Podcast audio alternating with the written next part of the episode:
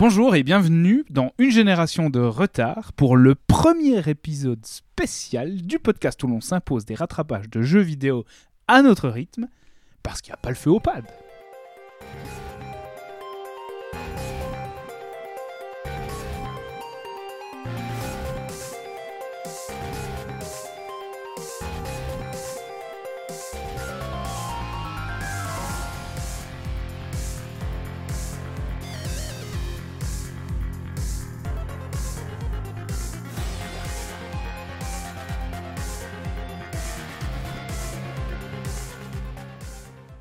Salut Thomas.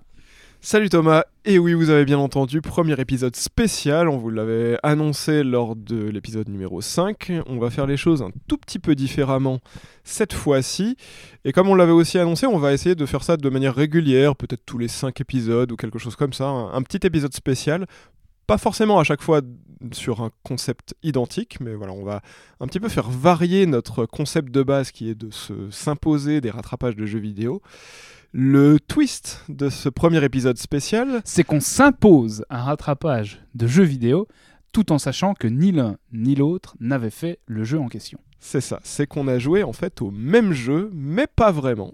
C'est-à-dire qu'on s'est rendu compte en Ah, en discutant plus de ça, il y a ce twist-là, il y a ce twist-là Ouais. en plus, en tout cas pour cet épisode-là, twist en cascade. c'est que on s'est rendu compte en discutant euh, un beau jour que on avait joué ni l'un ni l'autre à Advance Wars, en tout cas premier du nom, et comme euh, ça coïncidait avec la sortie de, du reboot, enfin, du, du portage Switch Advance Wars 1 plus de Reboot Camp, on s'est dit, bah, l'un de nous va jouer à Advance Wars l'original sur Game Boy Advance, c'est moi qui m'en suis chargé, et de ton côté, tu as joué à Advance Wars, mais version Switch, version 2023. Exactement.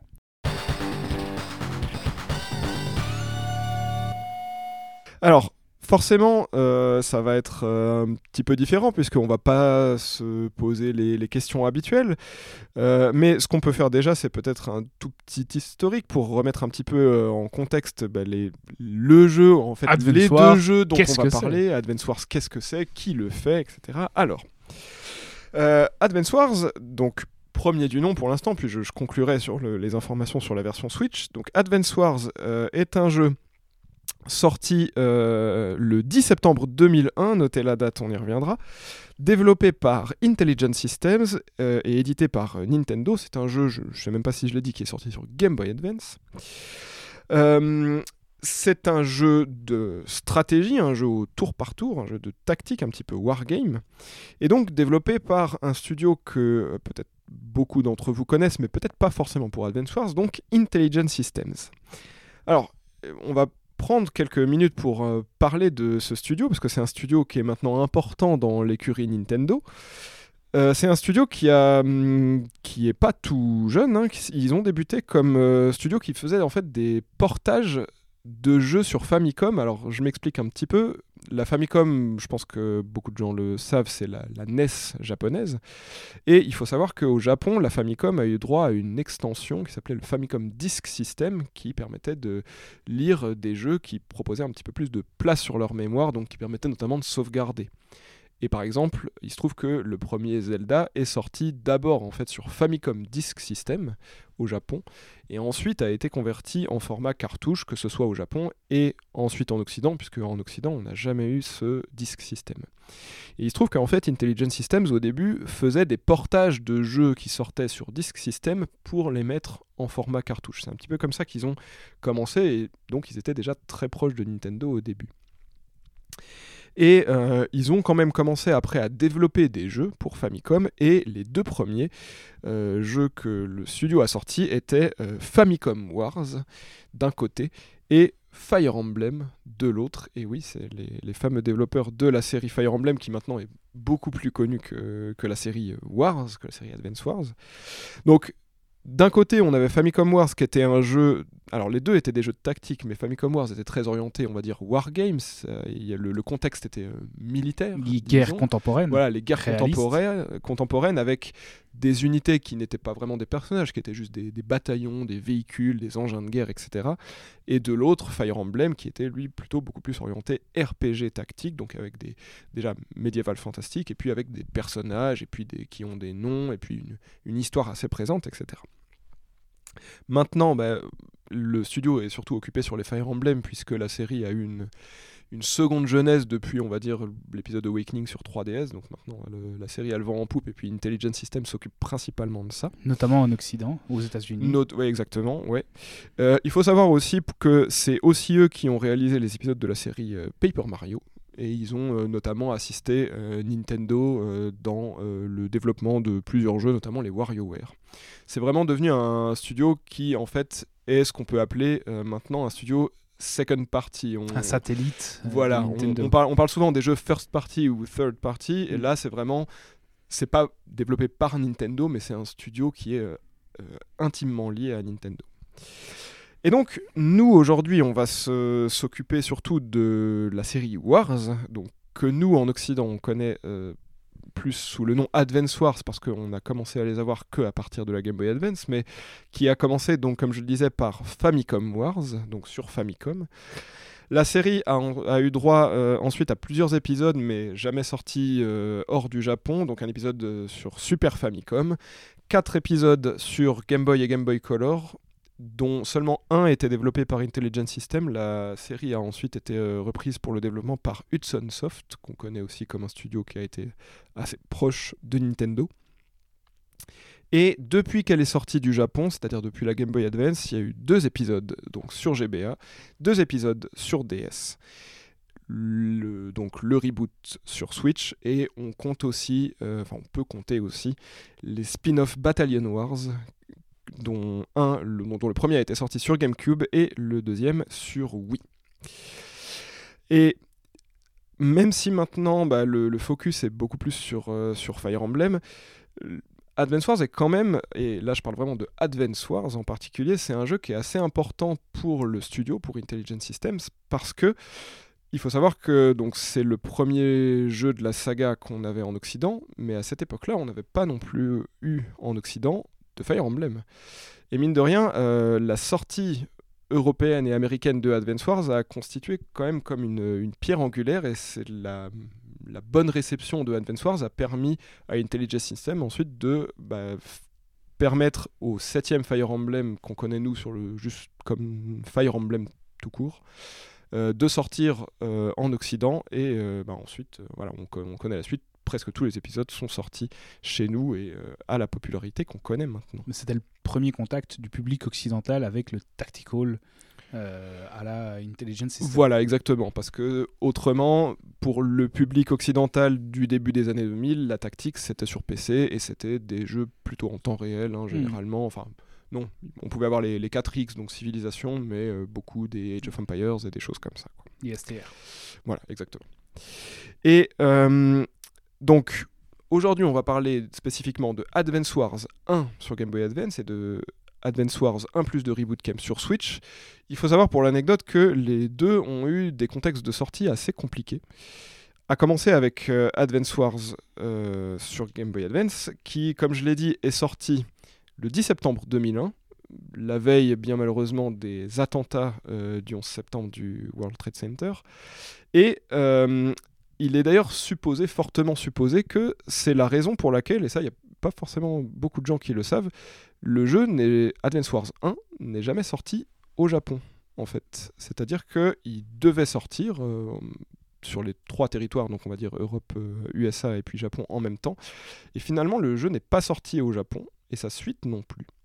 Et ils sont sortis que un peu plus tard, en 2004, dans une compilation. Donc euh, la, seule version de Advance Wars 1 qui existe au Japon, c'est une compilation déjà Advance Wars 1 plus 2 sur Game Boy Advance. Alors, c'est une des théories, il n'y a jamais eu, euh, en tout cas, j'ai pas trouvé d'informations officielles qui, qui corroboraient ça, mais les deux théories, c'est ça parce que, voilà, pour éviter le- une polémique autour du contexte Une euh, sortie délicate. Voilà, ce qui n'a pas empêché le jeu de sortir aux États-Unis et en Europe, hein, paradoxalement. L'autre théorie, c'est euh, que. Est-ce que, est-ce que la sortie au Japon était prévue pour quelques jours plus tard l- Étant donné qu'il est sorti aux États-Unis le 10 septembre, donc on peut comprendre que bah voilà, il est sorti. Ouais, il, est sorti. on va pas le Euh, retirer ouais, de- euh, des étagères. Peut-être qu'il était prévu avec une sortie un poil décalée Alors, au Japon.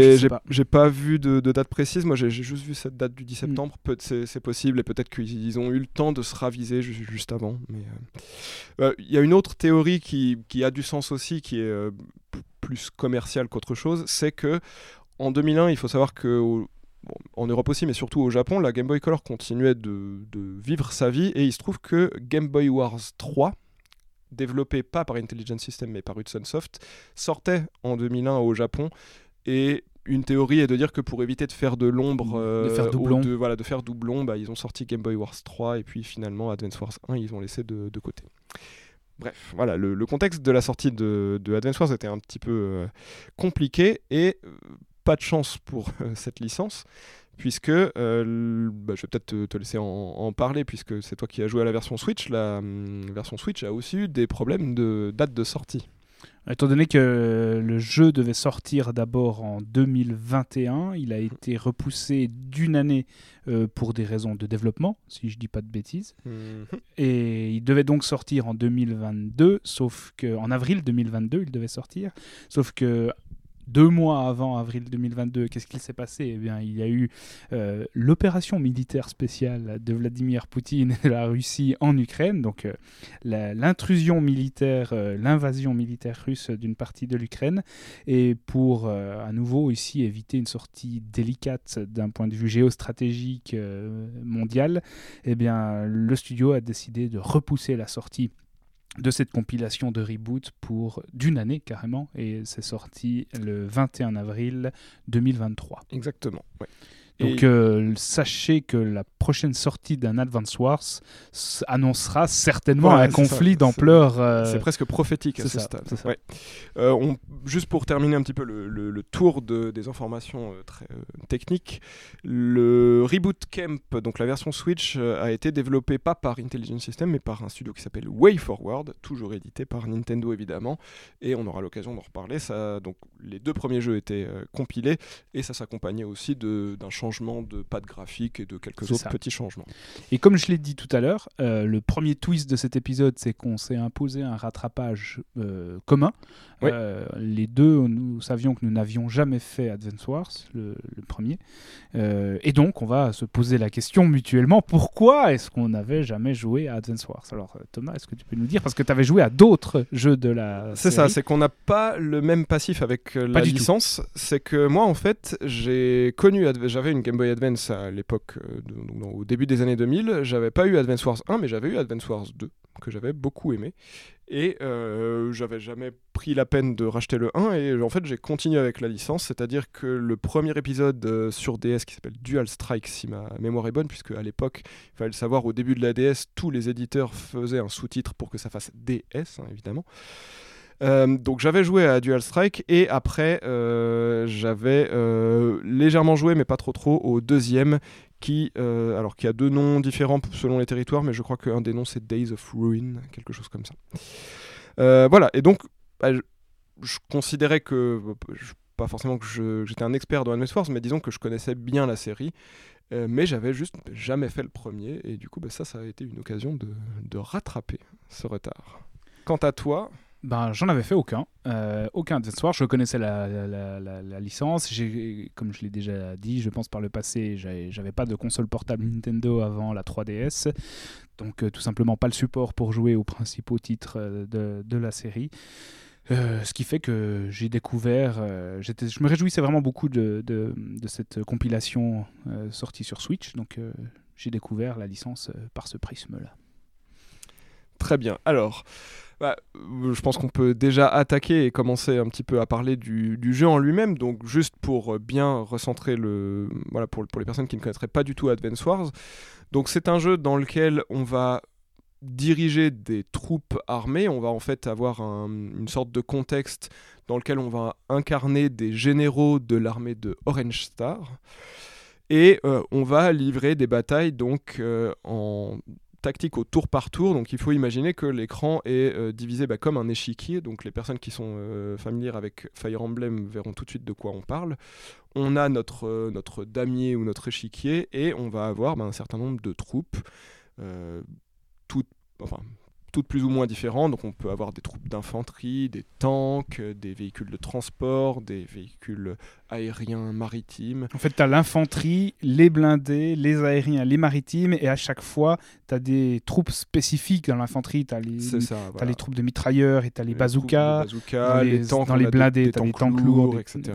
On a des Tu as de l'artillerie, de l'anti-aérien. voilà, qui, qui attaquent à distance, Ouais. d'autres qui attaquent au contact, d'autres qui n'a- qui n'attaquent pas du tout et qui, ont- qui sont réservés au transport. Chaque, uni- chaque unité a des, des points de déplacement différents et des portées d'attaque Voilà, différentes. ils peuvent faire parfois des actions différentes. Donc typiquement, les, les armes à distance ne peuvent pas se déplacer et attaquer le même tour. Elles doivent rester sur place. Donc on doit les positionner de manière stratégique pour qu'elles puissent atteindre ce qu'on veut qu'elles atteignent. Et il y a presque après un système de pierre, caillou, ciseaux, au sens où chaque unité a des faiblesses et des forces, Exactement. sera plutôt forte contre telle unité, Mm. plutôt faible contre euh, une autre. Donc vous pouvez écraser une unité et vous faire écraser par une autre euh, au même tour. C'est ça. Et même d'ailleurs, euh, avec certaines unités un petit peu plus tard dans le jeu, surtout les unités maritimes, il y a certaines, euh, certains bateaux, certains navires de guerre qui ne peuvent pas attaquer certaines autres Exactement. unités. euh, mais voilà, donc il faut composer avec tout ça. Et donc sur le sur l'échiquier ou le damier, comme tu disais, on a non seulement nos unités, mais on a aussi différents types de terrain. On a de la plaine, on a des routes sur lesquelles les véhicules euh, vont se déplacer plus rapidement, on a des montagnes qui ne sont accessibles qu'à l'infanterie et Ouais. forcément Et les, les volants Les volants, aussi. oui, bien sûr. Et on a euh, des rivières que peuvent traverser aussi l'infanterie, enfin que peut traverser l'infanterie. Ouais. Et puis, euh, chose extrêmement importante, c'est qu'on a des bâtiments. Alors on commence généralement une partie avec des bâtiments qui nous appartiennent déjà, qui sont déjà de notre couleur. De toute façon, forcément un QG Exactement, un QG, si on se fait capturer victoire. si ouais. on se fait capturer le QG notre QG ou si on capture le QG de l'adversaire, on gagne. Et on a toute une autre série de bâtiments qui ne sont pas encore, qui n'appartiennent pas encore à un camp ou à un autre, et on peut les capturer avec notre infanterie. Euh, par exemple, à la base, une unité d'infanterie, elle est composée de 10 unités. Et ces qui 10 représente unités... à la fois qui, qui représente plusieurs choses. hein, ce, ce nombre de 10 Mhm. Qui représente la puissance d'attaque, les points de vie et le potentiel, je pense que c'est que capture. le potentiel de C'est capture. que si vous, si vous vous placez sur un bâtiment avec une unité composée de 10 euh, membres, ben vous allez capturer au premier tour, euh, vous allez faire baisser la jauge du bâtiment à capturer de 10. Si vous étiez que 4, vous allez la faire baisser de 4. Et il faut généralement 20 points de capture pour s'approprier un bâtiment. En plus de ces bâtiments, il y a des bâtiments qui permettent de produire des unités, donc des usines ou des aéroports ou des ports pour produire respectivement des blindés. euh, non, les usines, c'est des blindés et l'infanterie mais les ports aériens et maritimes, vous aurez compris. Et puis, il y avait une autre subtilité euh, que je voulais mentionner, c'est celle des La défense du terrain. l'avantage que procurent certains terrains. Voilà. C'est-à-dire que si vous placez une unité dans la forêt, elle sera mieux protégée. Si vous placez une unité sur une montagne, une Elle unité aura d'infanterie, l'avantage du dénivelé. Exactement, elle sera plus difficilement atteignable aussi. Donc il y a pas mal de petites subtilités quand même. Et parfois, sur certaines maps, il y a un brouillard de guerre Ouais. qui rend les unités à une certaine portée strictement invisibles. Exactement. ouais. Mais tout ça dépend du scénario que vous allez jouer. Voilà, donc là, on, ce que Thomas vient de vous présenter, bah, c'est le, vraiment le, le concept général du jeu. Maintenant, à quoi on a droit quand on entre dans le jeu? Qu'est-ce qu'on a dans, dans les menus? Alors bon, principalement, on a euh, un didacticiel qui se fait en, si je me souviens, une douzaine de petites missions qui sont assez vraiment, qui sont assez guidées et qui, qui expliquent toutes les unités, enfin presque toutes les unités et tous les concepts de jeu les uns après les autres. Alors, dans la version Switch, le didacticiel est carrément intégré à la campagne. D'accord, alors Donc, tu euh, n'es pas les- obligé de le faire dans le- la version Game Boy Advance. Si je ne me trompe pas, non. Surtout qu'en fait, à chaque fois qu'une nouvelle unité va être introduite dans un scénario de la campagne, vous aurez la possibilité d'avoir là l'explication particulière pour cette unité-là, tout au fil de la campagne. Donc même pratiquement dans les derniers scénarios, dans les dernières parties. On t'explique On- encore des choses. Exactement.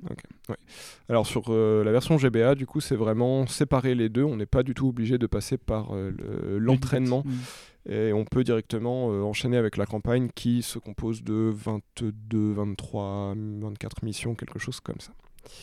Et bon, il y a des modes annexes. On peut aller dans un magasin pour acheter euh, des cartes à utiliser en mode versus, des, Des artworks sur généraux. Ok, ouais, ça, il n'y a pas sur GBA. On peut utiliser, acheter des généraux qu'on pourra utiliser euh, uniquement dans le mode versus. Ça, on, on va y revenir. Je, je pense que les deux jeux sont assez, euh, assez similaires sur ce point, mais Dans la campagne de Advance Wars 1, on contrôle uniquement l'armée de Orange Star, ce qui fait que, euh, à, une exception près vers la fin, ce qui fait que on utilise en fait quasiment tout le temps les mêmes euh, généraux, les mêmes personnages, puisque chaque armée euh, de chaque pays va avoir un petit peu ses personnages importants. Donc dans l'armée de Orange Star, on a les trois personnages qu'on va pouvoir incarner qui sont Andy, Sammy et Max. C'est ça, Max le gros Qui bras, sont, qui, ils ont tous leur pouvoir particulier. Ouais, ça on Sammy va, on va y peut- revenir. bon, ouais. voilà, on- Enfin, on va peut-être y D'accord, revenir d'accord, un, d'accord, d'accord. un petit peu plus tard, mais effectivement, donc on a trois personnages qui sont chapeautés par le- leur commandant qui s'appelle Nell. Et effectivement, ces personnages euh, vont, euh, bah, on va pouvoir les, on va dire les incarner pendant des missions. Et ça va changer un tout petit peu le gameplay, parce que bah, je, te, je te laisse continuer. Les, Bah, les généraux ont tous un, c'est un- ça. un Ils ont des, des aptitudes passives et un, un super pouvoir. Un super pouvoir avec une jauge qui se remplit au fil des tours et au fil des, des dégâts que vous faites, que vous allez pouvoir activer et ensuite recharger. Typiquement, Samy, lui, euh, le personnage avec lequel on commence le jeu, euh, il a un pouvoir de réparateur, il Euh, répare. Andy, donc. Euh, Andy, oui. Samy, c'est la fille. Ah d'accord, oui, oui, c'est juste. Oui, Andy, c'est le super réparateur qui répare les unités.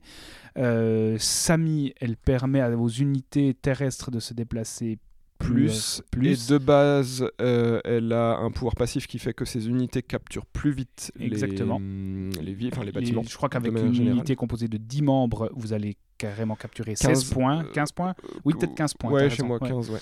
Et Max, le dernier, c'est un gros bras avec un super pouvoir qui rend toutes les unités plus puissantes. Et qui, comme pouvoir passif, euh, a globalement plus de puissance avec les unités au contact, mais beaucoup moins de portée et peut-être de puissance sur les unités à Exactement. distance, ce qui change quand même pas mal euh, le, le gameplay et ce qui va forcément changer l'approche qu'on va avoir euh, dans, en fonction dans du les personnage situations. dirige. Et d'ailleurs, euh, bah, on- je peux peut-être parler de, de ça déjà, de, de ce que moi j'ai ressenti quand j'ai joué à cette campagne, c'est que donc forcément on ne contrôlera que ces trois personnages et parfois la campagne m'a imposé euh, un personnage. Au début on commence comme tu l'as dit avec Andy et puis après on- les, autres personnages apparaissent. Et hum, dans la plupart des cas, je dirais peut-être dans deux tiers des missions, on me donnait le choix. Et je dois dire que bah, tu viens de- d'en faire la description. Moi, personnellement, j'ai trouvé que Max était le personnage le plus intéressant au niveau du gameplay parce que Andy, faut voir ça, c'est un petit peu le Mario, quoi. C'est le personnage qui, qui fait tout Bah, un petit peu j'ai nor- jou- j'ai joué avec normalement. Mario. moi. Voilà. Et moi, je, je trouve son pouvoir assez, euh, assez pas décevant, mais euh, c'est assez euh, situationnel. C'est très ponctuel. Voilà, c'est très ponctuel. Ça soigne toutes tes unités, mais que de 2 dégâts. Mhm. Euh, donc il faut déjà avoir des unités bah, Endommagées. blessées et pour que ça en vaille la peine. Samy, c'est très situa- situationnel aussi parce qu'elle capture plus vite, mais elle capture quand même en deux tours finalement. Donc euh, l'avantage c'est juste que si elle a des unités blessées, elle peut toujours Capturé en tours. en deux tours, ce qui n'est pas forcément le Il y a des scénarios où elle est très très utile. Voilà, c'est ça. Ouais. Mais je trouve que Max avait vraiment un impact parce que on voyait la différence en si on prend un tank à soi qu'on va attaquer un tank ennemi, on voit la différence de, de, de résultats de combat si on a Max par rapport à si on a un des deux autres. Mm. Donc moi j'ai trouvé que c'était le personnage le plus intéressant et je le, je le favorisais quand j'avais le choix, à moins effectivement que ce soit une mission qui soit clairement euh, Mm. calée autour du combat à distance ou quelque chose comme Parce ça. qu'il faut dire que les objectifs sont très variables. Alors souvent c'est capturer uniquement le QG ou exterminer l'adversaire. Voilà. Ça, ça marche a priori, enfin, à part quelques missions où on t'impose Il y a des missions où tu Les- dois capturer tant de bâtiments. Voilà. Et tu dois être le premier à avoir capturé tant de tant de bâtiments. Et donc tu as dû empêcher l'autre d'en capturer aussi ça. 10 ou 12. Mais si je me souviens bien, je pense qu'il y en a eu peut-être 3 ou 4. je crois qu'il y en a trois. Et puis il y a une mission où tu dois détruire un véhicule qui est caché quelque oui, part. voilà, c'est juste. Donc tu dois, le- tu dois le trouver, tu dois trouver le sous-marin qui est caché ouais. dans des récifs à un endroit de la map et une fois que tu l'as détruit, euh, tu remportes la partie. Mais autrement, c'est vrai que c'est bien de le dire, les deux conditions de victoire sont soit euh, détruire toutes les unités ennemies, soit juste euh, capturer le QG. Alors généralement, le QG ennemi est à peu près bien gardé, mais ça peut être une stratégie tout à fait viable de euh, prendre une unité d'infanterie, la mettre dans un hélicoptère de transport et puis essayer de voilà, de- d'y aller un petit De peu, pas, vraiment, QG. pas vraiment en infiltration, mais ouais, Mm. presque de- d'essayer d'occuper les, les troupes ennemies pour que notre infanterie fasse son, son petit travail. Les de- appâter sur la ligne de front pendant que tu passes par derrière. Surtout que, bon, ça, c'est- ce sera un petit peu plus dur à comparer d'une version à l'autre, mais moi, je me suis vite rendu compte que l'intelligence artificielle a, A des patterns voilà, très a- a- a lisibles. des- voilà, dès qu'on entre dans la, la, la zone de portée d'une unité, euh, Elle elles vont se précipiter, donc on peut un petit peu euh, bait comme ça certaines unités si on veut qu'elles s'éloignent. Euh, voilà, on, on arrive un petit peu à la, à la manipuler pour qu'on pour qu'on qu'elle fasse ce qu'on veut. en fait. Et d'ailleurs, tu parlais tout à l'heure des modes de jeu euh, qu'on découvre au- dans le menu principal. Sur Switch, il y a des modes multijoueurs en Ouais. local ou en ligne. Ok, Euh, ouais. Donc, euh, ce que je n'ai pas encore testé, mais j'imagine euh, que si vous êtes plusieurs à avoir le jeu, ça peut être assez, assez marrant de se proposer quelques petites guerres de temps en temps en ligne ou en local. Alors il faut savoir qu'on peut jouer en multi aussi sur Game Boy Advance. hein. Il fallait bah, forcément deux consoles et puis un câble Link pour les deux. Alors bon, j'ai pas eu l'occasion de, de tester ça, mais j'avais fait des parties multijoueurs à l'époque sur euh, Advance Wars 2 et j'en avais effectivement des, des bons souvenirs euh, parce que voilà, on peut, il y a toute une variété de cartes différentes et puis comme on a accès à plus de généraux puisque on va y venir dans le scénario, mais on croise bah, au début, on se bat contre des armées de pays voisins et on se rend compte que en fait, c'est forme pas, de twist. euh, voilà, c'est pas vraiment eux les méchants. Il y a une, euh, il y a une armée d'un pays un petit peu caché. Donc, toutes les armées qu'on croise en fait pendant euh, 90% de la campagne sont en fait des pays euh, finalement alliés et on va pouvoir acheter les généraux dans le magasin du jeu avec de, évidemment de, de la, de la monnaie en jeu hein, pour les utiliser, mais malheureusement uniquement dans le mode libre, ce qui est un petit peu dommage, mais ce postulat n'est vrai que pour Advance Wars 1, puisque, attention, petit spoiler, dans Advance Wars 2, la campagne est composée de beaucoup plus de missions qui font à chaque fois, je crois, 4 fois 10 missions pour chacun des 4 pays alliés, donc on a beaucoup plus de variété dans le 2, dans les situations, parce qu'on va incarner à chaque fois euh, trois généraux différents euh, et certains qu'on retrouve, bah, qu'on voyait déjà dans Advance Wars 1, donc Olaf par exemple pour ce, Blue qui- ce qui se passe euh, déjà dans le scénario final de Voilà, Advance Wars, ouais, quand tu ça, dois affronter enfin trois, le- ouais, l'entité maléfique manipulatrice. Là, ça. tu peux choisir vraiment parmi tous les généraux que tu as croisés pendant la partie et que tu as. Ouais. Dans, Ah, dans- tu, dans la tu campagne. pouvais choisir dans la version Switch. Oui, oui. Moi, c'était euh, attribué de façon al- enfin, aléatoire. Apparemment, j'ai appris après en allant lire euh, un guide que en fait, ça dépendait de de ce que tu as qui fait. on avait choisi jusqu'à maintenant comme personnage. Euh, le jeu allait nous attribuer euh, bah, un coéquipier de Blue Moon et ou un coéquipier de Yellow Comet et ou un coéquipier de Green Earth. Alors là, tu peux, Euh. dans la version Switch, tu peux choisir. Et je sais pas si c'est la même chose dans la, dans, dans la version à laquelle tu as joué, mais il y a plusieurs fois dans la campagne des embranchements où tu peux euh, choisir trois missions différentes. Et quand tu en choisis une, les deux autres possibilités s'effacent. Donc tu as choisi une voie, Oui. tu as affronté tel général. Et c'est seulement à la fin de la campagne que tu peux essayer de la finir à 100% et rejouer les scénarios que tu avais Alors, esquivés. pas vraiment. Bah, on, peut on, on me donnait le choix de, du général. Mhm. euh, sans vraiment. Alors, je crois que le titre de la mission changeait peut-être, même sûrement, mais euh, c'était moins visible que ça Ok. allait être un choix. Et je, il me- genre, je crois pas avoir essayé, mais je, je sais pas si je pouvais revenir en arrière. Non, alors là, sur Switch, il y a vraiment sur la, la carte de campagne Ouais. où tu vois le pointillé qui te mène de mission en mission à deux ou trois reprises, peut-être même plus. Plutôt que d'avoir un pointillé qui te mène à la mission suivante, tu en as trois qui Oui, partent dans oui, des, diffé- ça, des- des graphiquement, différentes. euh, ouais. comme ça aussi. et tu ouais. peux. euh, ah bah, et, et à chaque fois, c'est effectivement représenté par un général différent. Euh, Et chaque mission, excuse-moi, ouais, chaque non, mission a aussi un niveau de difficulté qui est représenté euh, par euh, des étoiles. Donc tu auras la, la difficulté simple et ça va jusqu'à 5 ou 6 étoiles de difficulté. Donc tu sais peut-être à quoi t'attendre euh, au ouais. moment où tu lances la, la prochaine mission. Alors justement, ça tombe bien que tu parles de ça parce que j'a- j'allais aborder le point de la difficulté. Alors ça, encore une fois, là, vous, nous entendez parler hein, depuis tout à l'heure. On, on compare deux expériences de jeu similaires, mais en fait pas vraiment. Et comme on n'a pas forcément discuté l'un avec l'autre, on, a du- enfin, on a du mal à savoir à quel point on a eu une expérience euh, identique, Identique. ou pas. Moi, j'ai trouvé que la difficulté était quand même assez élevée, assez Moi aussi. rapidement. Alors, sauf euh, évidemment bien la douzaine de missions tuto, je la compte pas vraiment, mais j'ai trouvé le jeu assez dur. C'est en fait, il faut vraiment voir ça presque comme un jeu de puzzle à chaque fois. C'est-à-dire que, en fait, il y a deux types de missions. Je dirais, enfin, on, a déjà dit qu'il y avait plusieurs euh, catégories de missions selon la condition de victoire, mais pour moi, je découperais deux types de missions. Il y a les missions dans lesquelles, sur ta carte, tu n'as aucun bâtiment qui permette de construire des unités Et donc, Donc, là, tu dois composer avec ce avec que tu as au te donne au début. Ouais.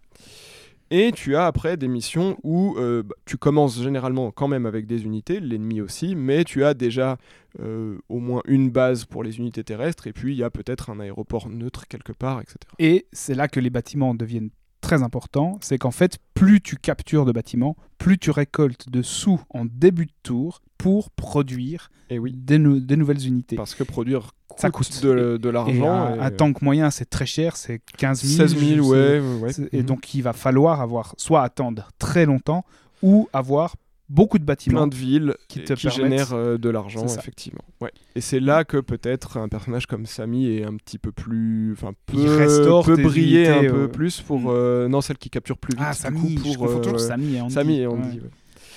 Mais donc voilà, j'ai trouvé la difficulté assez élevée. J'ai paradoxalement presque préféré les missions où il n'y avait pas de bâtiment de production parce que Bah, c'est bah, plus puzzle. c'est- plus puzzle, c'est ça. C'est que, ok, on a ça, le l'ennemi a ça, et bon, on, on commence, à, Démerde-toi en- avec on ça. commence à entrevoir clairement. Bon, alors il faut que j'essaye de d'appâter ces avions de ce côté-là pour que mes DCA. euh, aillent- surtout, voilà. Surtout, ces, ces, ces, ces parties-là où tu as des unités limitées, euh, elles, elles font qu'à un moment donné, tu sais si tu as perdu ou si tu vas gagner assez, a- assez rapidement. Après quelques tours, tu vois si c'est bien emmanché ou pas.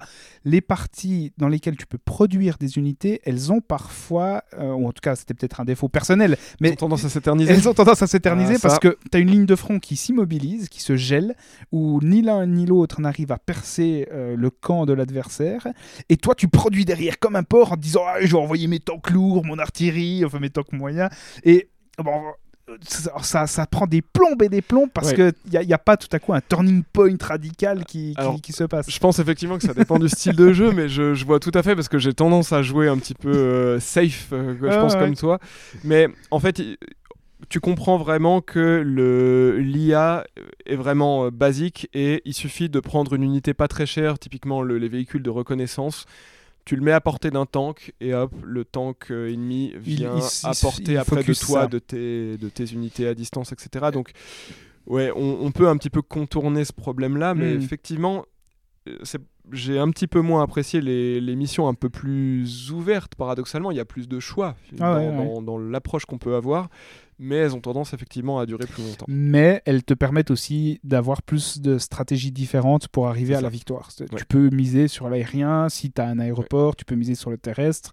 Donc là, il y a une variété de, de, de- de possibilités qui est largement Ouais. plus grande. et Après, ça dépend en plus du général que tu affrontes, parce Tout à que c'est pareil. il a des capacités et c'est- Et spéciales. c'est ça que je trouve un petit peu dommage par rapport au fait que dans ce premier Advance Wars, on incarne que les personnages de Orange Star, c'est que chaque général ennemi de tous les pays qu'on va affronter a aussi un pouvoir spécial à lui et des pouvoirs passifs qui sont parfois euh, vraiment pas mal. hein. Mhm. Je prends comme exemple Eagle, qui est le, le général de Green Earth qui se spécialise dans l'aviation.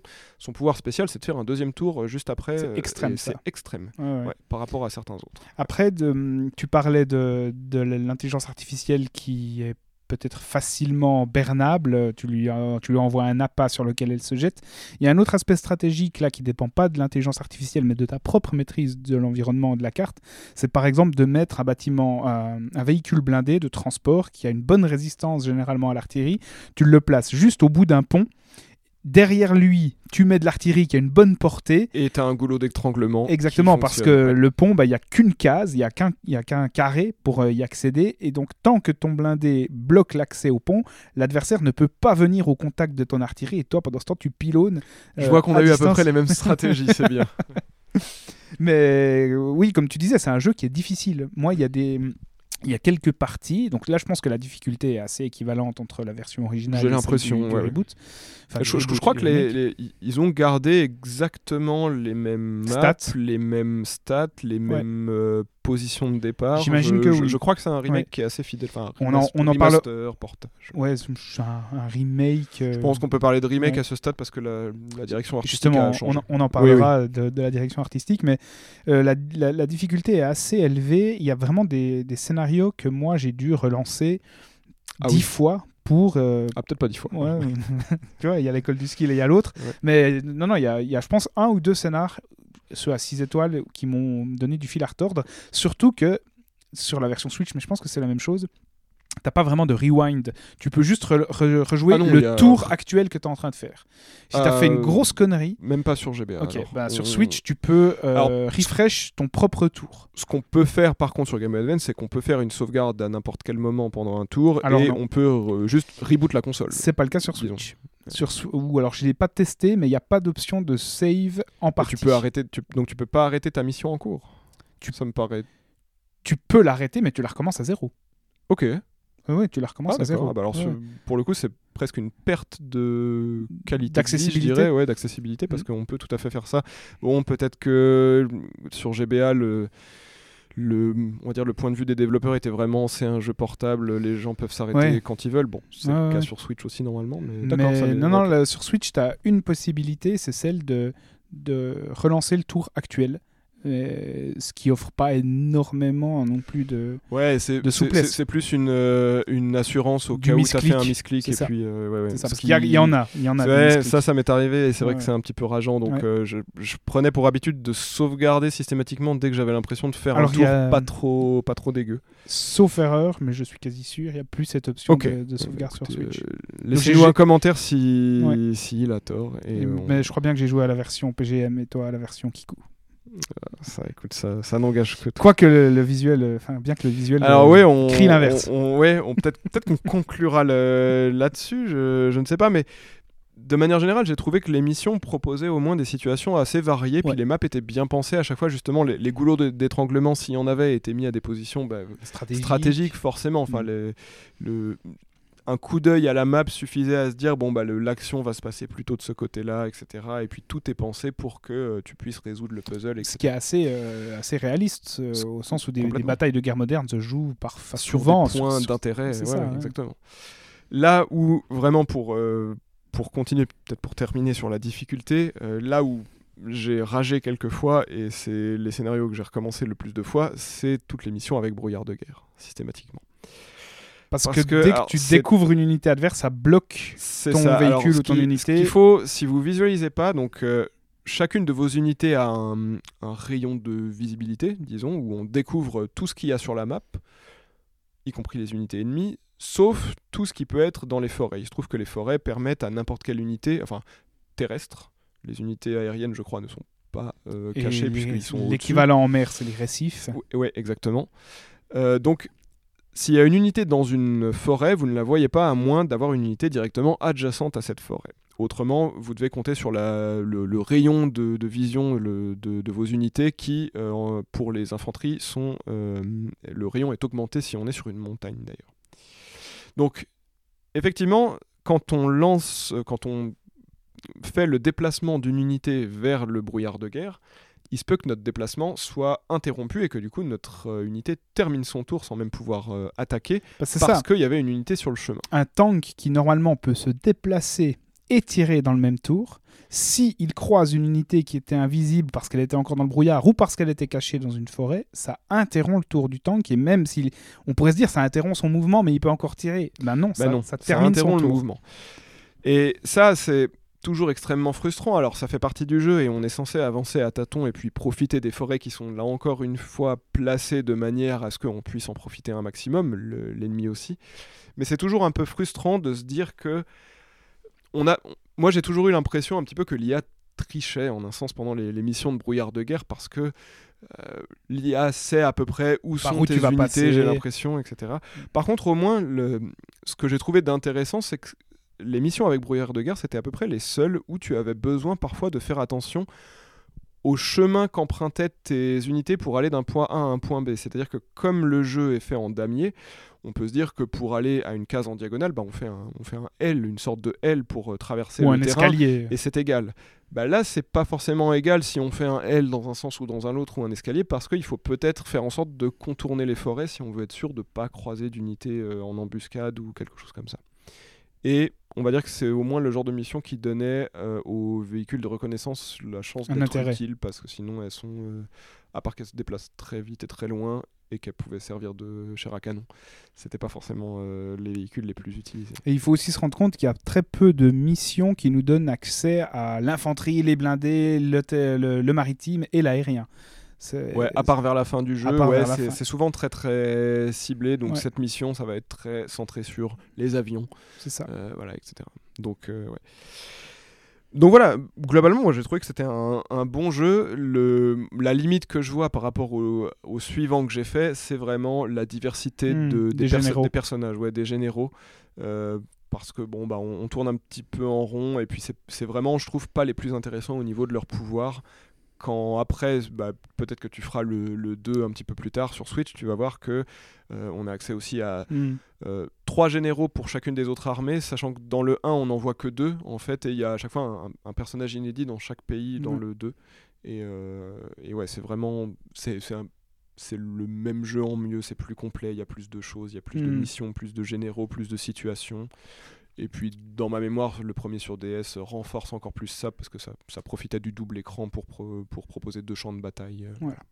Moi, j'ai j'ai vraiment aimé le faire. C'est un jeu qui est assez long en plus. Il m'a fallu. Enfin, pour moi, toi, t'es un rusher. Alors, donc, euh, Honnêtement, je peux pas dire parce que comme j'ai joué sur euh, vraiment sur Game Boy Advance, Ouais, euh, j'avais de- pas de compteur et j'ai Ouais. pas fait attention. J'estimerais, disons, les tours peuvent être assez rapides hein, finalement quand on sait à peu près ce qu'on fait. Je dirais une dizaine d'heures, mais je suis vraiment pas sûr. moi, je crois que je suis à 25 pour le- pour l'avoir terminé.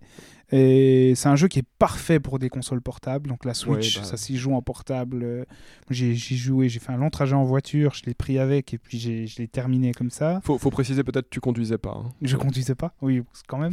Euh, mais hum, il est très très confortable sur Switch. Et j'aime beaucoup aussi un autre aspect qu'on n'a pas encore évoqué du jeu, c'est tout l'aspect un petit peu visual novel. Parce qu'on a nos personnages qui se parlent entre les missions. Oui. Et même quand ils, euh, quand ils activent leur pouvoir spécial dans les missions, il y a une animation pour chaque personnage que je trouve très belle.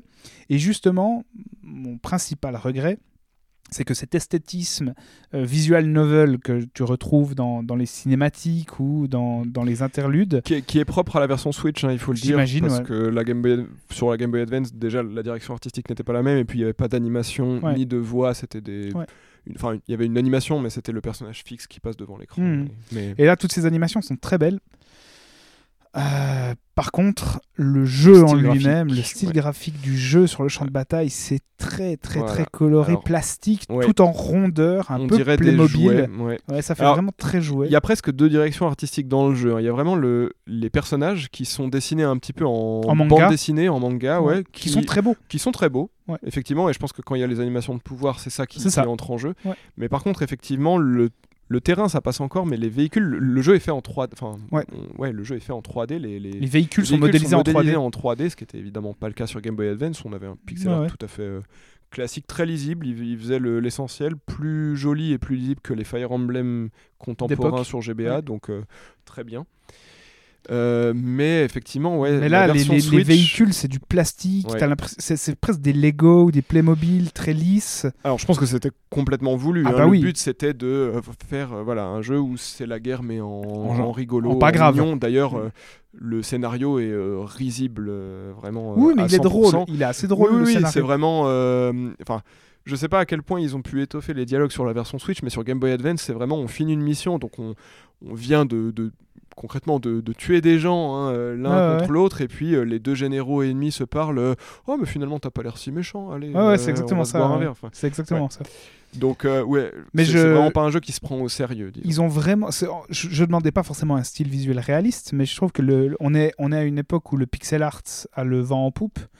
Ils auraient eu l'occasion de proposer une version pixel art Comme HD 2D, comme on peut Ben, voir sur certains jeux. Ouais. et ça aurait pu être très très beau. Là, les véhicules, il faut vraiment passer outre le côté ultra jouet enfantin Ouais. des unités sur le champ de bataille, que ce soit Surtout dans les unités d'infanterie, je trouve que c'est là où ça se voit le plus. Ah hein, elles, ont là- vraiment des, des, des animations de déplacement. Bah, très, c'est ça parce que t'as hachurées. as le champ de bataille en damier et après à chaque fois que tu confrontes une autre unité, C'est vrai qu'on l'a bah, pas dit. t'as ouais. un écran de combat où tu vois ton unité tirer sur l'autre. Et là, l'infanterie, elle est laide à crever, vraiment. C'est c'est c'est même pas des beaux jouets. Le, les, les blindés encore, même s'ils sont euh, bleus pétants, brillants, lisses, en plastique ou en bonbons, euh, ok. Mais l'infanterie, elle est vraiment laide. Et je crois qu'en visuellement, je préfère la version euh, GBA, ouais. GBA à laquelle tu as joué. Ouais, c'est vrai que moi, c'est ce qui m'a freiné parce que quand, quand j'ai. Je pense que j'étais devant mon écran quand il y a eu le, le Nintendo Direct d'annonce de, de ce remake, enfin de ce Et portage t'as de lâché Advance un... Ouais.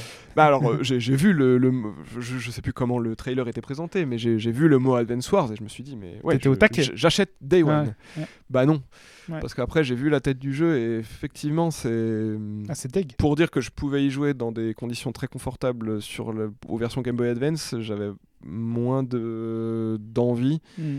De jouer à ces versions-là, d'autant plus que si j'avais acheté la version Switch, bon, j'aurais probablement peut-être joué au premier parce que je l'avais jamais fait, mais je pense que la nostalgie m'aurait peut-être poussé à vouloir jouer au 2 et faut quand même le signaler pour les personnes qui seraient peut-être intéressées par le jeu et mais peut-être qui voudraient passer directement à Advance Wars 2 sur Switch.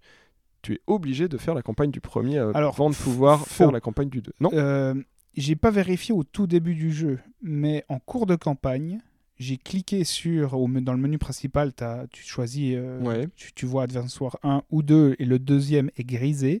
J'ai quand même essayé de cliquer sur le 2, tu peux le lancer, mais tu as un message d'avertissement qui dit attention, Ah, euh, il y aura des spoils c'est par, rapport, de- euh, par rapport à Advance Wars mais tu 1. peux le lancer. Alors, est-ce que tu peux le lancer tout de suite Je sais pas. Mais en tout cas, j'étais, au à peu près au milieu de la campagne. Alors, il faut peut-être avoir fait le tuto. Mais j'étais au milieu de la campagne quand je me suis dit, tiens, je vais quand même essayer. Je sais pas là. Finalement, j'ai, quand ils m'ont dit qu'il y aurait un spoil, je l'ai pas lancé. Mais c'est possible de le lancer. D'accord. Bon alors, prenez ça avec des pincettes. euh, ouais. mais effectivement. Mais j'avais entendu la même chose Mais que toi. oui, oui, oui, c'est ce que j'avais entendu. Mais bon, bref. Peu importe, mais c'est vraiment effectivement ce style graphique qui a fait que finalement, je me suis dit que euh, j'allais me contenter Contenter de la version de, la Game Boy Advance, qui est très bien. Mais est-ce que au moins, peut-être dernière question par rapport à ce style graphique, bon, il est pas au goût de tout le monde, en tout cas, il est pas au nôtre. Mais est-ce que au moins ça n'impacte pas la, la lisibilité? C'est-à-dire, est-ce que tu arrives quand même à reconnaître tr- très Ah, clairement absolument. les différents, le, le- les tanks des tanks euh, La moyens, seule etc. différence, c'est peut-être entre l'artillerie, ça, les lance-missiles et les anti-aériens. Ouais. Oui, c'est vrai que c'est ceux qui se ressemblent le plus. Bah, sur Game Boy Advance, on voit quand même pas mal la différence. Après, ça dépend aussi du général. Il y a certains généraux qui ont des skins différents de tanks, ouais, de tanks moyens, Ouais. chez qui c'est beaucoup plus lisible. Parfois, entre le tank et le tank moyen, tu dois quand même chercher l'autre tank sur la map pour te dire est-ce qu'il est plus gros ou est-ce qu'il est plus petit. ouais. Mais ouais, Alors ça, tu vois, sur, sur Game Boy Advance, sur le, sur le damier, tous les skins sont identiques d'une Ah armée non, à l'autre, juste voilà. la couleur, mais par contre, au moment du combat, Ouais. ils sont légèrement différents. Non, non, ouais. le, le jaune, comment il s'appelle C'est Yellow Star Yellow euh, Comet. Yellow Comet. Mhm. Euh, ces, ces tanks ont des Façon, chenilles euh, triangulaires, euh, Ouais. alors que les, autres ont des chenilles horizontales. Oui, oui, oui. donc, euh, bah non, non, il y a, y quand même des on le voit qu'au moment de, d'un Ok. affrontement. Non, non, là, on le voit sur le damier. Mais donc, oui, c'est dommage. Je regrette qu'il soit passé à côté de l'occasion de faire du beau pixel art euh, Ouais. Pour ce, ce, re- ce remake. Et euh, bah, pour l'instant, enfin, je sais pas si tu avais beaucoup d'autres choses à dire sur, euh, sur Advance Wars, mais euh, voilà un petit peu où en est la série maintenant. Euh, on n'a pas vraiment encore d'informations sur le succès, Succès. commercial de ce reboot Camp. En tout cas, critique, c'est plutôt très bien allé. Et c'est dur de savoir où est-ce que que, ça la va série relancer, va aller parce que bah, un nouvel épisode est toujours possible. Un portage des épisodes DS, c'est toujours plus compliqué. hein. Les jeux DS, ça a toujours été un casse-tête à porter euh, sur d'autres machines, forcément, à cause de la- des spécificités de la console. Surtout que le, le deuxième qui est sorti sur DS est dans un univers complètement différent, un petit peu plus dark. Et ça Parce que le dernier épisode plus- en date, c'était sur DS. Oui, si on compte pas les Battalion Wars, euh, Ouais. qui sont en plus des jeux en temps réel, donc n'ont pas grand chose à voir et qu'il n'y a, plus les mêmes euh, généraux, les mêmes armées. Mais euh, oui, le, le dernier euh, Wars, c'est le Advance Wars Days of Mm. Ruin sur DS. Moi, c'est un jeu que je conseillerais vraiment, à- par exemple, à un amateur des, des Fire Emblem, mais qui est saoulé par tout l'aspect narratif, euh, tout la, Gest- Gestion des, des affinités d'interaction entre personnages, tout ça. Là, c'est vraiment la stratégie pure. Ouais, et Voilà. le, le, le- le narratif est réduit à l'extrême. euh, Exactement. et sinon, c'est que du champ de bataille Moi, où je- il faut se triturer les ménages. Donc, euh, Ouais, Ça- moi j'invite vraiment effectivement les, les gens qui aiment bien la stratégie de manière générale, même si vous aimez bien la partie personnage dans Fire Emblem, bon, si vous aimez que ça et que vous aimez pas la partie tactique, c'est sûr que ça Advance Wars va pas vous plaire.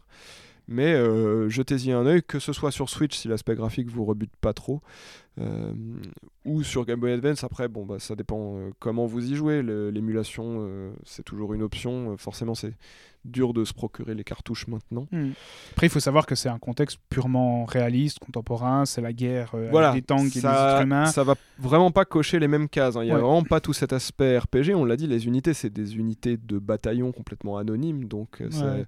On n'a vraiment pas la même relation. Il n'y a, y a pas ce problème de, de mort permanente qu'il peut y avoir dans Fire Emblem, Le forcément. seul aspect un tant soit peu fantastique, c'est les pouvoirs des généraux qui peuvent tout à coup geler le champ de bataille. Voilà, par exemple. Mais ouais. c'est vraiment euh, Ouais. c'est du de la guerre contemporaine Ouais. et peut-être pour certains joueurs tristement contemporaine parce que c'est que des mitraillettes, des bazookas, Voilà. des tanks et puis c'est tout.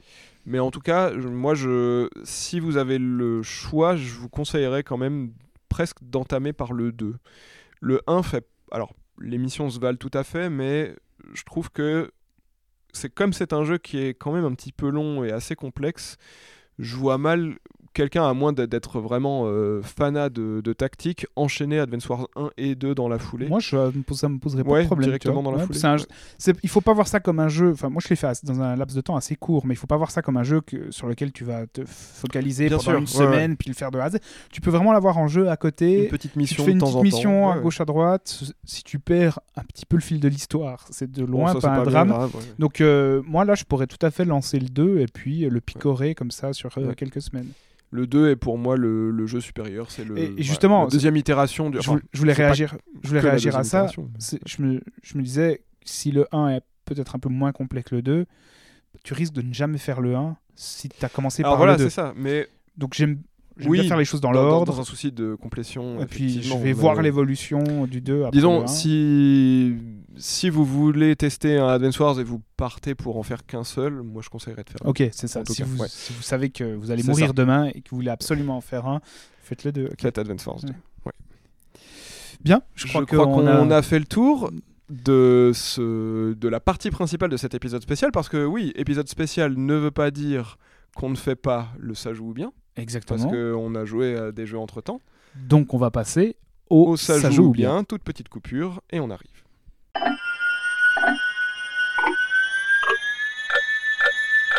Alors, euh, puisque Advance Wars, on se l'est imposé mutuellement, est-ce que tu joues à des choses de manière euh, libre et spontanée? Oui, et euh, je vais faire sûrement un petit peu plus court que l'épisode précédent, puisque j'ai eu le temps de jouer, on va dire, à deux jeux dans, ces dernières semaines, mais c'est deux jeux que j'avais déjà mentionnés dans des épisodes précédents.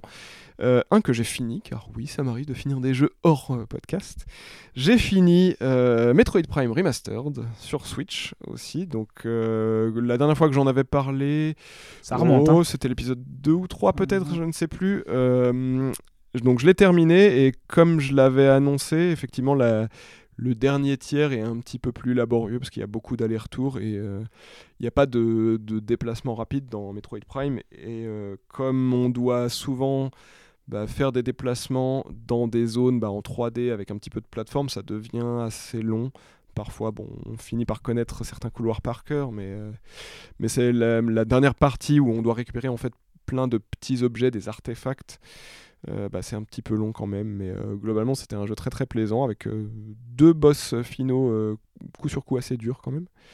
Mais euh, vraiment euh, très bon jeu. J'espère que le- les 2 et 3 auront l'occasion de sortir sur Switch, même si peut-être pas dans des versions aussi bien remasterisées, parce que comme je l'avais dit à l'époque, c'est vraiment un très très beau jeu et, très agréable à, à prendre en main. Et que Metroid Prime 4 existe, ouais, et qu'il sortira un jour. Gyroscope ou joystick pour la visée? Non, euh, joystick, je me respecte. tu peux, tu, peux, tu peux le faire au gyroscope? Oui, alors justement, il y, a- il y a trois modes de, de contrôle. Il y a le mode, on va dire, original euh, GameCube. Il y a le mode gyroscope qui fait un petit peu écho à ce qu'il y avait sur Wii. Euh, puisque le, le premier était aussi ressorti euh, en motion control sur Wii. Et il y a un mode moderne, vraiment avec les deux sticks, euh, qui est beaucoup plus naturel maintenant avec les habitudes de joueurs. Donc stick gauche déplacement et stick droit déplacement uniquement de la visée. Et c'est beaucoup plus simple de jouer comme ça. Et j'espère que si les, le 2 et le 3 sortent sur Switch, qu'ils arrivent à implémenter ça. Mm. Pour le 2, ça devrait pas poser de problème. Pour le 3, qui n'était sorti que sur Wii, là, peut-être que Ouais. ce sera un peu plus dur. Voilà. Et euh, bah, je, te, je te laisse prendre la parole et puis je, je mentionnerai le, mon deuxième jeu ensuite. Euh, moi, j'ai commencé, euh, j'en suis à une douzaine, quinzaine d'heures de jeu, Baldur's Gate 3. Euh, qui Gros morceau. gros gros morceau de l'Ariane donc c'est un peu la, la- la nouveauté c'est l'Ariane euh, qui a repris Baldur's Gate euh, après le 1 et le 2 donc l'Ariane à qui on doit les Divinity Original Sin Oui. Et les et Divinity avant qui tout court avant, hein, exactement. finalement. ouais. Euh, donc on reprend à peu près le même moteur euh, graphique de Divinity Original Sin 2. Euh, par contre, cette fois, c'est les règles de Donjons et Dragons, Donjons et 5 Dragons, c'est toujours. euh, Ah, c'est ouais. C'est la Ils cinquième sont pas restés sur le Advanced Dungeons and Dragons de. Baldur's Gate Non. 2. Ok. Euh, avec un avec un soin apporté à la narration qui est assez assez fou. J'avoue me perdre dans la première zone de jeu depuis 15 heures en cherchant des choses à faire et en en trouvant toujours. J'adore la manière avec laquelle le jeu est écrit. C'est vraiment euh, du jeu de rôle papier transposé dans un jeu vidéo. Ça fait longtemps que j'avais plus goûté euh, un tel jeu de rôle euh, en jeu vidéo. Il y a un humour qui me rappelle mes sessions de jeu de rôle avec des potes. C'est exactement, exactement le même genre d'humour débile, pas du tout, pas du tout lourd, mais les trips de rôlistes que vous pouvez avoir entre vous, c'est exactement ça. La création de personnages m'a déjà fait un brain freeze de 5 heures parce qu'il y a tellement de possibilités entre les 11 races, les sous-races, les classes, les spécialisations de classes. Enfin, c'est, c'est titanesque le nombre de, de choses que vous pouvez faire. Euh, le jeu me fascine. Ouais. Et il me se sou- fait euh, encenser par la critique, Ouais, hein, si et je alors, comprends bien. à juste à raison. titre, franchement, c'est.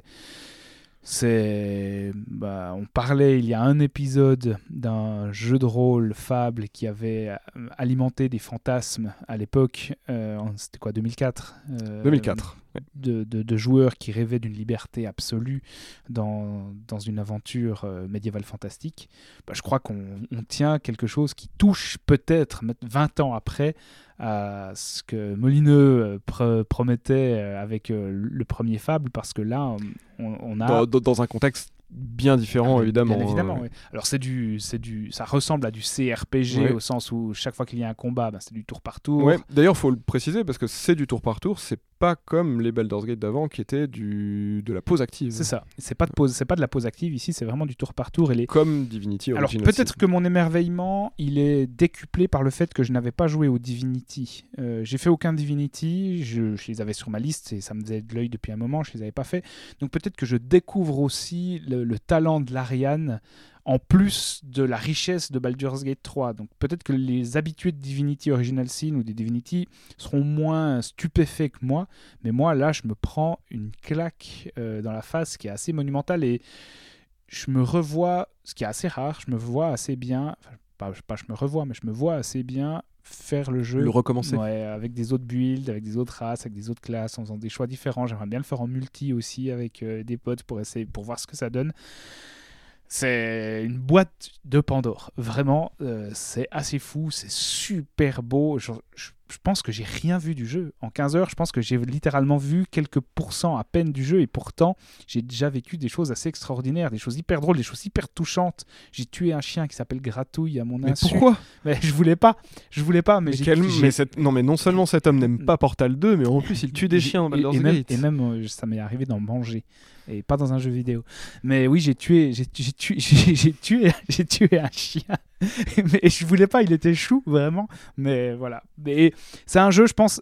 Je vais pas faire trop long sur Baldur 3, mais on pourrait, je crois que vous l'avez compris, on pourrait en faire des heures. C'est un jeu, je pense qu'il faut accepter de ne pas euh, charger des sauvegardes précédentes. Il faut accepter le jet de dés raté parce que le jeu a prévu l'échec. L'échec. Et le jeu va raconter une histoire en tenant compte de l'échec. Et cette histoire-là va être tout aussi intéressante que si vous essayez de viser le, le scénario sans faute. Donc non, non, c'est c'est génial. Mais bon, il faut une deuxième vie pour le faire. Ouais, Mais, euh, c'est marrant parce que ce que j'entends là, ce que tu me dis, ça me rappelle ce que me disait la personne qui m'avait à l'époque prêté Baldur's Gate 2 et il m'avait dit j'ai joué 40 heures et j'ai pas avancé la quête principale. Et ouais, moi autant le jeu me fait de l'œil plus que les Divinity parce que j'avais un petit peu joué au premier Original Sin. Ça m'a pas vraiment conquis. Alors autant le système de combat très justement organique avec euh, alors, on va déposer une flaque d'huile qu'on va Alors ça, enflammer, tu retrouves ça là. Ça, c'est hyper bien. Mais ouais, alors oui, non, ça, ça aucun problème. Mais le, en fait, le, le rythme dans le premier Original Sin est très bizarre. T'es es cantonné à une ville au début, tu fais t'obtiens beaucoup de quêtes que en fait tu peux pas vraiment continuer tout de suite, Mm. t'es un petit peu paumé, tu fais des tours, euh, tu tournes un petit peu en rond. Donc j'étais un petit peu, ça m'avait tombé des mains. Il paraît que le 2 est mieux amené. Et euh, bon, euh, de ce que j'entends euh, de, fait de toi ou 1 des et 2? autres, un petit peu le 1, mais pas beaucoup. Ouais, j'avais essayé relativement récemment et Bon, on en avait parlé à on l'époque de parlé. C'est ça, et puis ça a quand même un petit peu vieilli. Mhm. Maintenant, c'est dur de, de s'y mettre, ou alors pour l'histoire. Ouais. Parce que c'était des, des jeux assez ardus hein, à cause du système de règles justement de Ouais. l'époque qui était un petit peu archaïque. Non, non, alors là, Mais pourquoi pas un jour ouais. Mais si on continue de s'imposer des jeux très très longs pour ce podcast, euh, je sais pas si je vais avoir le temps de en plus euh, commencer des RPG titanesques comme Baldur's Gate 3. Ouais. Mais c'est le, je pense que c'est le nouveau maître étalon du, du RPG occidental. euh, C'est assez bluffant. Et toi, donc, comme tu joues pas à Baldur's Gate 3, t'as Comme je joue pas à Baldur's Gate jouer à un 3, autre jeu je- j'ai continué ma sauvegarde de Xenoblade Chronicles Definitive Edition. Ah, que j'avais évoqué que au premier t'avais ou deuxième évoqué, épisode. bah, les- peut-être les deux premiers parce que C'était tu son l'avais, ouais, Ouais. tu l'avais fini entre temps. Ouais. Et euh, oui, euh, très bien pour l'instant. Euh, alors ça, c'est vraiment un jeu qui pour moi redéfinit le concept de quête annexe nulle. Parce que c'est vraiment, alors il y en a des dizaines et ça consiste vraiment à juste récupérer de l'objet pour. euh, L'avantage, c'est que elle, se, Elle se termine automatiquement ça, elle et se pas complète automatiquement. à Donc, part si- celles si qui ont un scénario, chemin, voilà, c'est ça, tu n'as pas besoin de, de retourner vers de celui qui t'a donné la ouais, quête pour la valider. Mais effectivement, euh, le premier conseil que j'ai pu lire sur le net pour ce jeu, j'ai bien fait de le suivre, c'est de, ne- de ne pas essayer de faire toutes les quêtes annexes parce que ça n'a pas grand intérêt. Elle donne même pas d'expérience, hein, elle donne des objets principalement. Et euh, Ouais, tu as de l'expérience quand tu. voilà, tu combats, en, en- tuant les monstres sur le chemin. Mais effectivement, quand je vois un donneur de annexes, je les prends toutes. Si je les complète sur le chemin, tant, Tant mieux. mieux. Sinon, tant pis.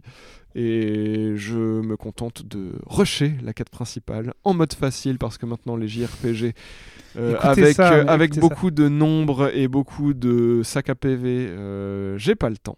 Donc voilà, je joue en mode facile et c'est très bien. Ça n'enlève quand même rien à la profondeur des combats parce que du coup, comme je, je vais assez vite, généralement les ennemis ont un ou deux niveaux de plus que moi, donc j'ai quand même besoin de faire attention à ce système de d'attaques qui ont besoin d'être faites sur certaines positions, sur le côté ou à l'arrière, etc. Mhm. Donc euh, non, euh, je prends du plaisir pour l'instant. Le, le scénario a pour l'instant quelques plot twists alors qu'on voit venir. hein. Comme tu l'avais dit, c'est très shonen, mais euh, pour l'instant, je prends du plaisir et on verra.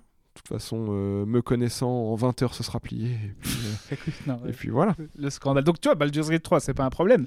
Tu le finis en 20 heures et, et basta. Ouais, mais est-ce que j'aurais vraiment vu C'est pas le genre de jeu qui. Parce que autant j'aurais pas beaucoup de scrupules à rusher Xenoblade parce que j'ai l'impression que ce qu'il propose à côté n'est vraiment Ouais, pas ouais, très ouais. intéressant, Mm. autant un Baldur's Gate. C'est comme Pikmin 4, ça se rush pas. Justement, je, en fait, je pense que j'ai une, euh, une, une contre-prédisposition naturelle pour les jeux comme Baldur's Gate parce que mon mode de consommation N'est pas compatible. n'est pas compatible À la- avec, ça, la parce richesse qu'il y a du jeu. trop de choses intéressantes, Mm. donc je peux pas me contenter. Mais c'est un jeu qui peut peut-être aussi un peu se picorer, hein, Baldur's Gate 3. Je suis pas sûr qu'il faille absolument le faire d'une traite, etc. Moi, pour la- suivre l'histoire peut-être. pour suivre l'histoire, oui, mais elle est, assez- elle est, elle est pas assez tentaculaire pour être oubliée rapidement. Donc, euh, pour l'instant, euh, je- là, j'y joue là, avec euh, à intervalles très réguliers, mais j'imagine pouvoir tout à coup avoir une petite ellipse, euh, un petit, un petit blanc de quelques semaines avant de le reprendre. Ça me poserait pas trop de problèmes, je pense.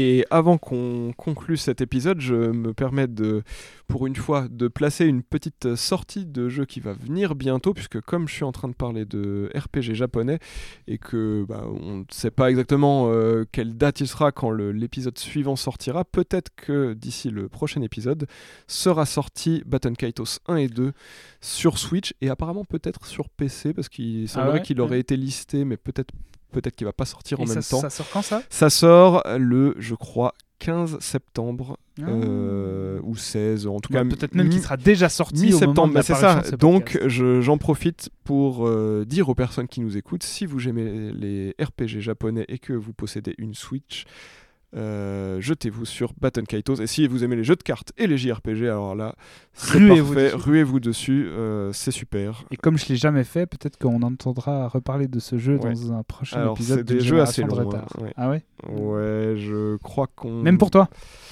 Ouais, même pour moi, parce qu'on peut pas, on peut pas vraiment rusher et cheeser les combats. Alors si on pourra en fait dans la version Switch, parce qu'il y aura un mode où on pourra tuer les ennemis en un coup, mais je ne vais pas le faire parce que le système de combat est euh, délicieux avec son petit système de cartes et de combos. C'est. Est-ce que tu peux sliver les cartes? Tu ne peux pas sliver les Hmm. cartes malheureusement, mais bon, on fera ça. Bien, on vous remercie de nous avoir écoutés et on remercie Semper Ludo qui héberge ce podcast, Une génération de retard. C'était le premier épisode spécial. N'hésitez pas à nous dire ce que vous avez pensé du concept. On a déjà des idées de futurs épisodes spéciaux, pas forcément de faire un jeu commun les deux comme ça, mais on a, on a d'autres idées. Mais n'hésitez pas à nous dire ce que, ce que vous aimeriez voir aussi. Donnez-nous des idées, jetez-nous des concepts à la tête, euh, laissez vos commentaires, en bien ou en mal. Au pire, on vous dira vos idées puent la merde. Voilà, Au mieux, on les adoptera et on se les appropriera et on en, on en retirera tout le mérite. exactement. Mais n'hésitez pas effectivement à nous faire des retours, à nous dire ce que vous avez pensé de cet épisode et on se retrouve normalement dans à peu près un mois pour, Pour un... un épisode canonique, normal, donc l'épisode 6, euh, avec des jeux plus courts cette fois. Hmm. Voilà. Mais il y, aura un thème. Voilà, On n'en dit pas plus. Mais il y a un thème. À très bientôt. À la Bonne, prochaine. Bonne suite. À Bye bientôt. bye. Ciao.